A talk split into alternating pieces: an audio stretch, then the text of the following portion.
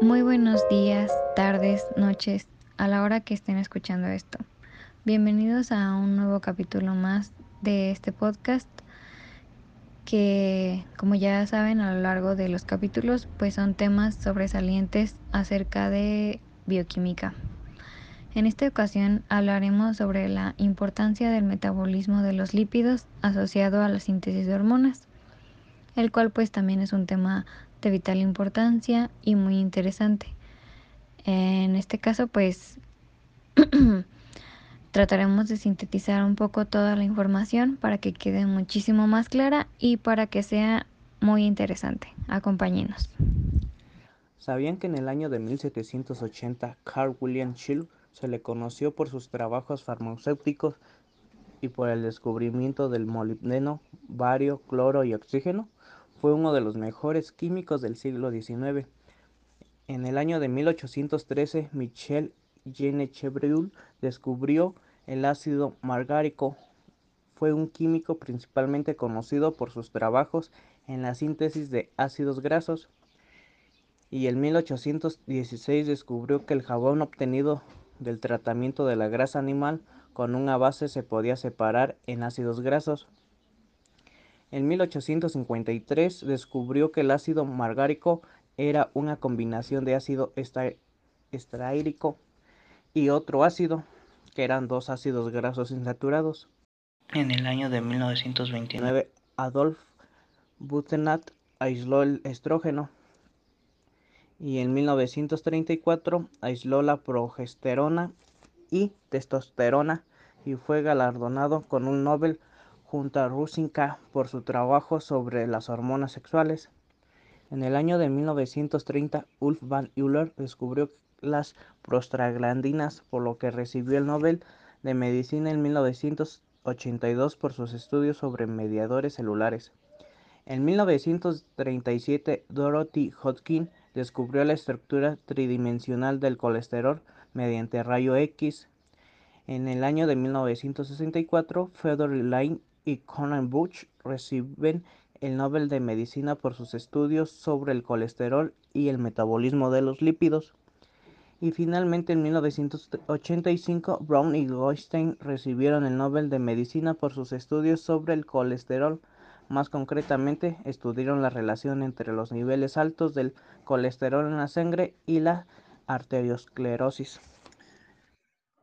Sabemos que la estructura inicial para la síntesis de hormonas esteroides es el colesterol.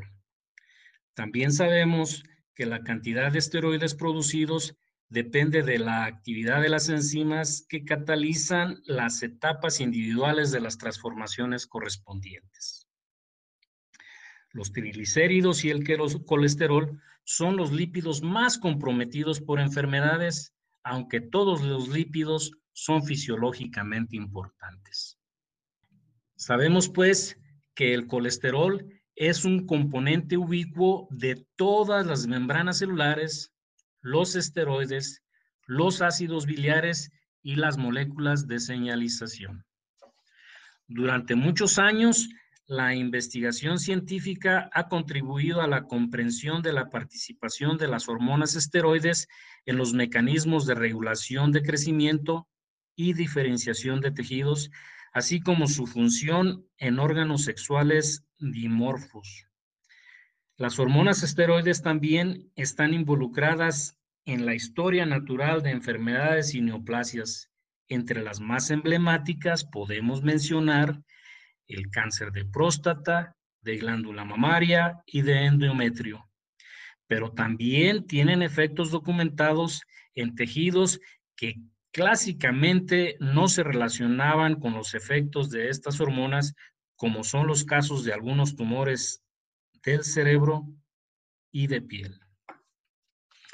Desde 1966, Charles Benton Huggins, Premio Nobel de Medicina, demostró la regresión de algunos tipos de neoplasias bajo manipulación endocrina.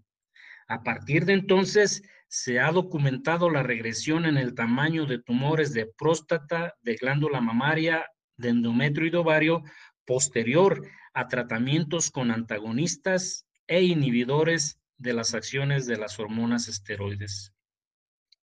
En apoyo a la relación de las hormonas esteroides con el páncreas, se conoce que el aumento o disminución en la expresión de los receptores para hormonas esteroides está íntimamente relacionada al grado de diferenciación de células cancerosas, al grado de invasión y a la respuesta a los diferentes tratamientos hormonales.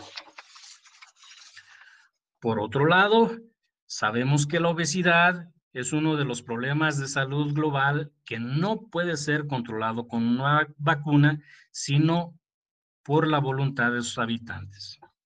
Según, según datos de la Organización Mundial de la Salud, en el 2016, más de 1.900 millones de adultos de 18 años o más tenían sobrepeso, de los cuales 650 millones eran obesos. Ante esta problemática, el Congreso Europeo e Internacional de Obesidad ha presentado un nuevo tratamiento que podría incluso sustituir a la cirugía en hombres con obesidad. En su reciente estudio, plantea las inyecciones de testosterona como solución al sobrepeso.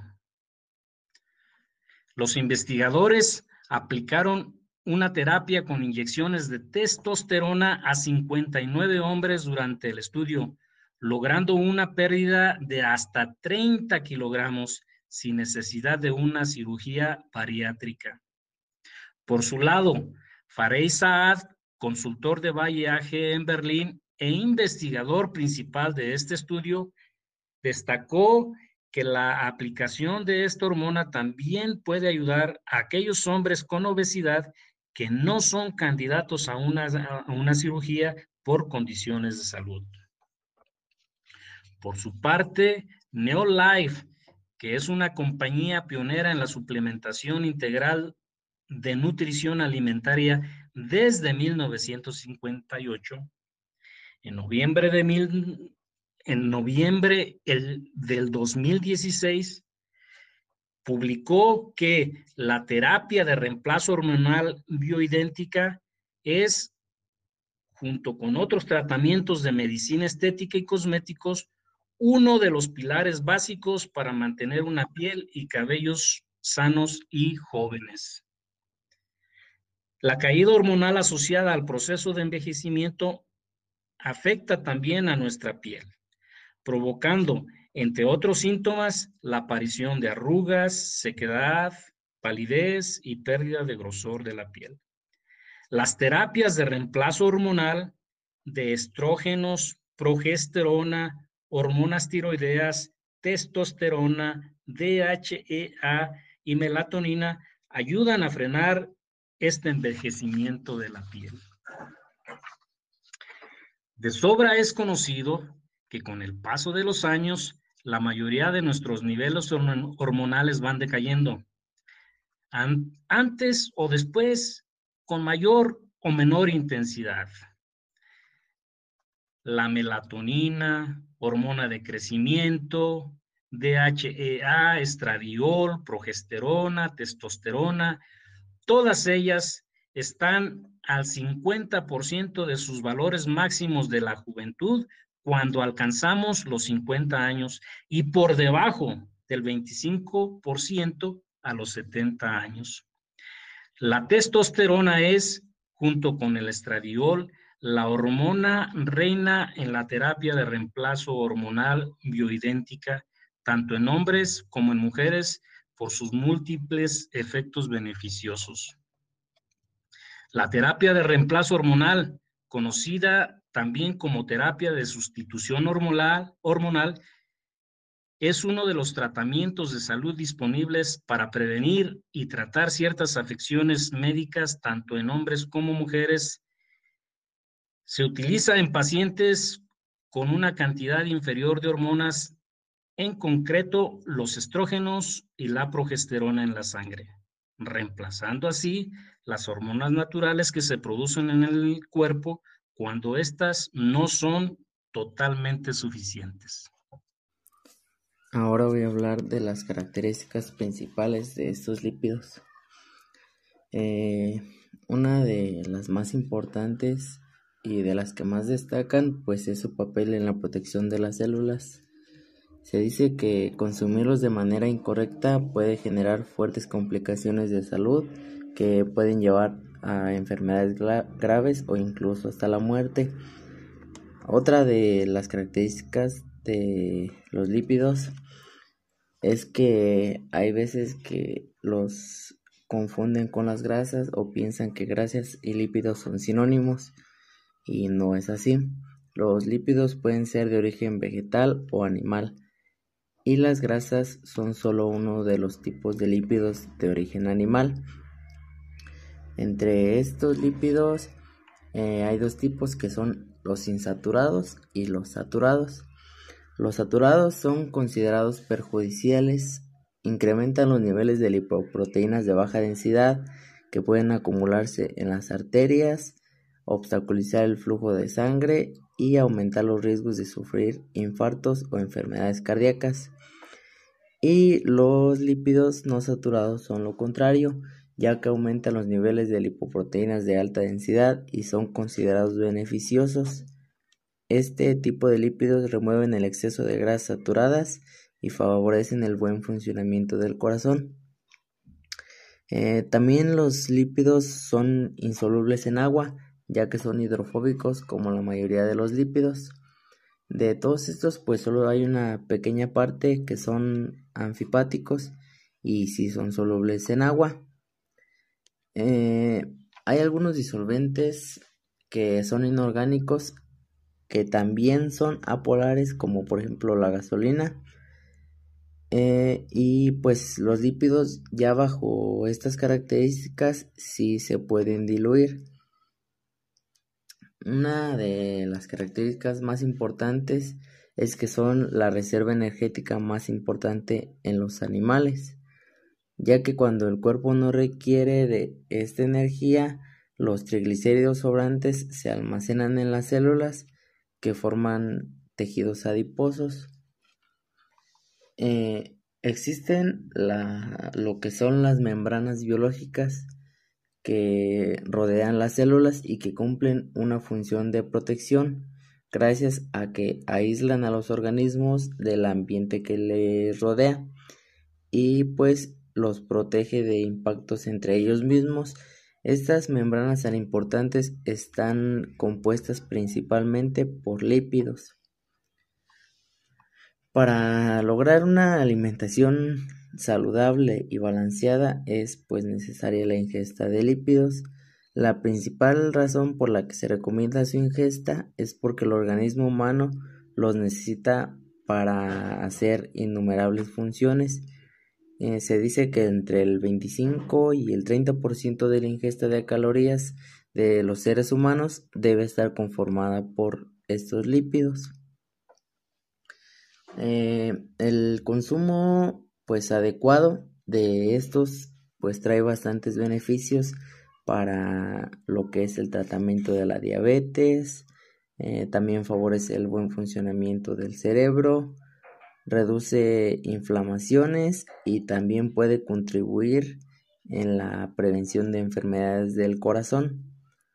Otra de las características que son muy importantes de los lípidos es que favorecen la absorción de vitaminas, ya que existen algunas vitaminas que necesitan disolverse en, en escenarios grasos para poder ser absorbidas eh, transportadas y almacenadas en el organismo. Un ejemplo de esto son las vitaminas A, E, K y D. Como ya lo habíamos mencionado, en caso de consumir más de las vitaminas que pueden absorberse en un momento dado, los lípidos que favorecen la reserva almacenan eh, este exceso de vitaminas en los tejidos y en el hígado para una posterior absorción. El cuerpo humano tiene un conjunto de hormonas que se llaman hormonas esteroides. Eh, estas son fundamentales para distintos procesos del organismo y estas hormonas se sintetizan a través del colesterol, que el colesterol pues es un lípido eh, de la familia que se llama esteroles. Sin la participación del colesterol, estas hormonas no podrían sintetizarse adecuadamente y cumplir sus funciones. Hola, mi nombre es Concepción González Mora y hablaré acerca del impacto social. Bueno, pues debemos de decir que los lípidos son esenciales para el hombre porque debido a que muchos de ellos realizan funciones estructurales y reguladoras, eh, las cuales podrían ser, uno, mediante la beta oxidación. Las grasas pueden ser de fuente de energía inmediata para las células, excepto las del sistema nervioso central y los eritrocitos, o servir como un reservorio de energía para cubrir las necesidades a largo plazo. 2. Existen ácidos grasos esenciales que no pueden ser sintetizados por el organismo, por lo que deben de ser ingeridos en la dieta diaria. Tales son ácido araquidónico, linoleico y linolénico. 3. Los fosfolípidos, colesterol y proteínas establecen las características fisicoquímicas de la membrana, las cuales son reconocimiento celular, transmisión de mensajes, transporte de nutrientes metabólicos y diversas actividades enzimáticas. 4. Protegen los organismos y el cuerpo de traumas y ayuda en la regulación de temperatura. 5. A nivel digestivo retrasan el vaciado del estómago, de modo que producen un efecto de saciedad. Por otro lado, el ácido oleico, por ejemplo, estimula la liberación de hormonas gastrointestinales como la colecistoquinina, el polipéptido pancreático y la sustancia P. Y por último, ayudan en el transporte de vitaminas liposolubles y en su absorción.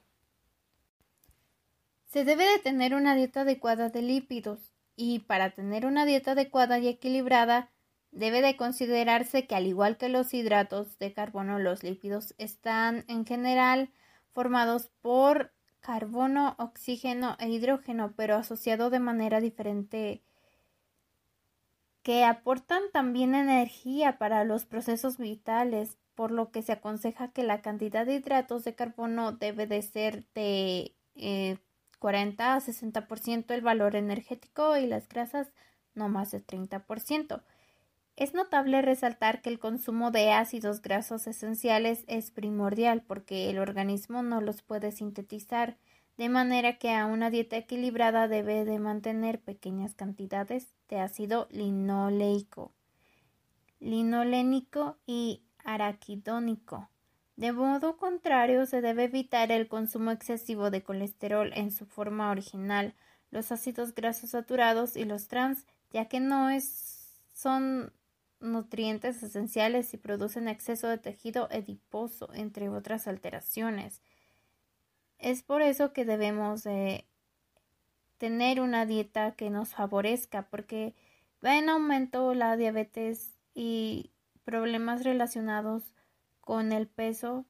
Pues como ya lo mencionaron mis compañeros, eh, algunas de las importancias sobre el metabolismo de lípidos asociado a la síntesis de hormonas, eh, también es muy importante recalcar su impacto ambiental, ya que pues el tema de los lípidos eh, es bastante extenso y este tiene una gran importancia desde el punto biológico debido a sus diversas funciones.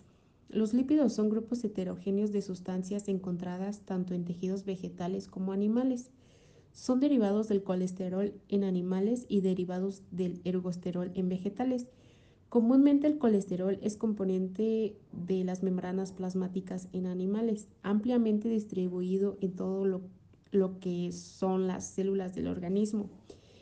Eh, un punto muy interesante es de que el colesterol es precursor de otros compuestos esteroideos como son en hormonas suprarrenales y hormonas sexuales. Eh, voy a hacer más hincapié en lo que son las hormonas suprarrenales, ya que estas eh, permiten que los, que los animales respondan al estrés. El estado de estrés que se produce con mucha frecuencia y variada intensidad se considera estrés a toda alteración o disturbio de la homeostasis del cuerpo animal. Esta afecta y reduce la eficiencia de su sistema de control. Entonces podemos decir que cuando el animal es sometido a un cambio, su respuesta fisiológica comportamental le permiten acoplarse a la nueva condición ambiental. O sea, esto quiere decir que, que se adapta, vaya. Eh, la respuesta general del organismo ante el estrés se establece mediante la activación de dos ejes. Es el eje simpático adrenal y el eje hipotálamo hipofosis adrenal por ello es que el estrés es un conjunto de ajustes fisiológicos relacionados con la excitación del sistema nervioso central, vegetativo, eh, glándulas adrenales, eh, las catecolaminas y las glucorticoides son las principales hormonas que actúan en la respuesta al estrés.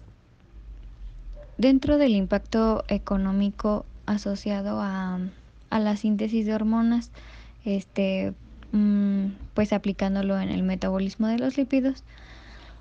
Este impacto pues sí, este, sí tiene repercusiones ya que es un proceso bastante que podría salir bastante caro tanto por ejemplo a un centro de estudio como para contratar algún investigador que se dedique a esto ya que es un área que aún no está mm, perfectamente trabajada.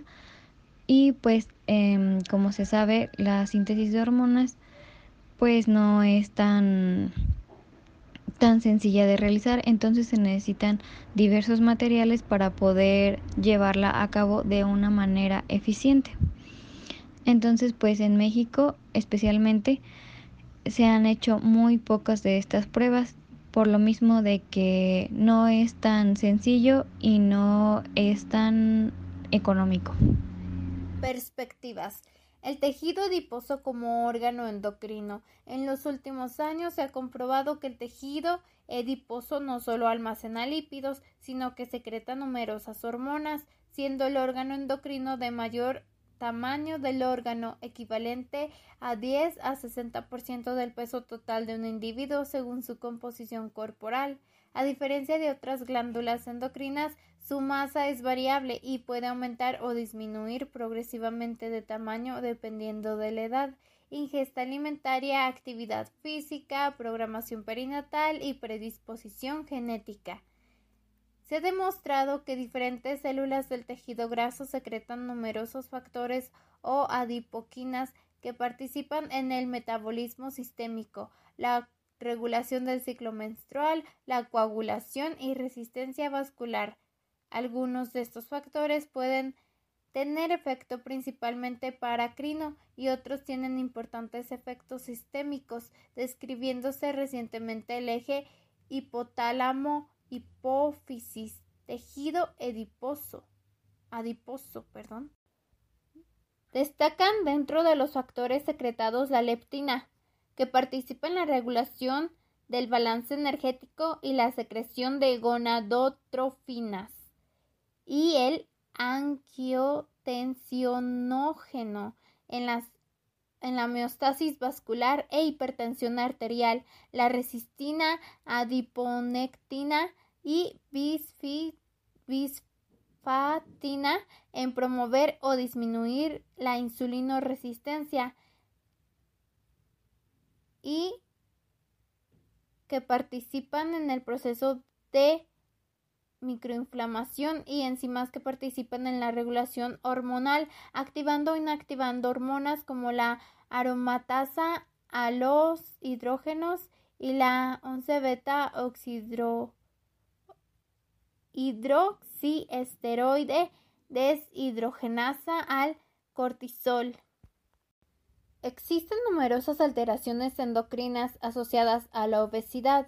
Algunas de estas anomalías son consideradas como factores causales para el desarrollo del exceso de tejido adiposo, mientras que otras son inducidas por la obesidad y por lo general son corregibles con la baja de peso. La presencia de múltiples trastornos endocrinos asociados a la obesidad refuerza el nuevo concepto respecto a la que el tejido graso es un órgano endocrino dinámico, muy activo en secreción de factores y adipoquinas y modificación enzimática de hormonas circulantes. Todo lo anterior explica gran parte de las alteraciones endocrinégicas, lo que ha permitido conocer más la fisiopatología de la obesidad y ha aumentado el conocimiento de los beneficios que se reconocen a la baja de peso. Dada la evidencia actual, es de vital importancia reconocer y buscar dirigidamente trastornos endocrinos prevalentes en la obesidad como el hipotiroidismo subclínico o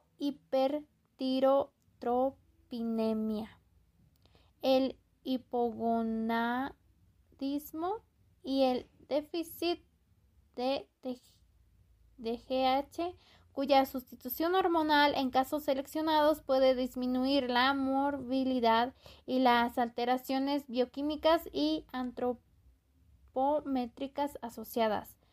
Para el futuro, quedan aún interrogantes pendientes respecto al impacto clínico en el largo plazo de la terapia con andrógenos o GH en pacientes obesos o el rol del control en la insulino resistencia en el hipotiroidismo subclínico. Existen también una activa investigación respecto al papel de la producción local de cortisol a nivel visceral y hepático y su relación con la obesidad, la hipertensión arterial, la dislipidemia y la insulino resistencia, como también su papel en la perpetuación del sobrepeso, lo que abre nuevas perspectivas de tratamientos farmacológicos específicos. Ya para casi concluir este episodio, hablemos un poco sobre los nuevos avances dentro del tema que estamos explicando. Mm, se han descubierto nuevos genes que participan en el metabolismo lipídico por medio de los transportadores A, B y C, los cuales regulan la absorción y el flujo de colesterol en la periferia y el receptor de HDL. Por otro lado, están los receptores nucleares, que desempeñan un papel clave en la regulación de, múltiples vías del metabolismo lipídico. En el futuro, la, la manipulación farmacológica de los receptores nucleares proporcionará nuevas alternativas terapéuticas de un manejo más integral y eficiente de los trastornos lipídicos que aumentan el riesgo de, de enfermedades cardiovasculares. Estos nuevos avances nos dan un panorama, nos pintan un panorama pues muy bueno, mm, más que nada en la farmacología, ya que se pueden desarrollar pues nuevos fármacos en, en ayuda pues a enfermedades cardiovasculares. Esperamos que haya sido de su agrado nuestro podcast. Ha llegado el momento de despedirnos. Estén al pendiente de nuestro siguiente episodio.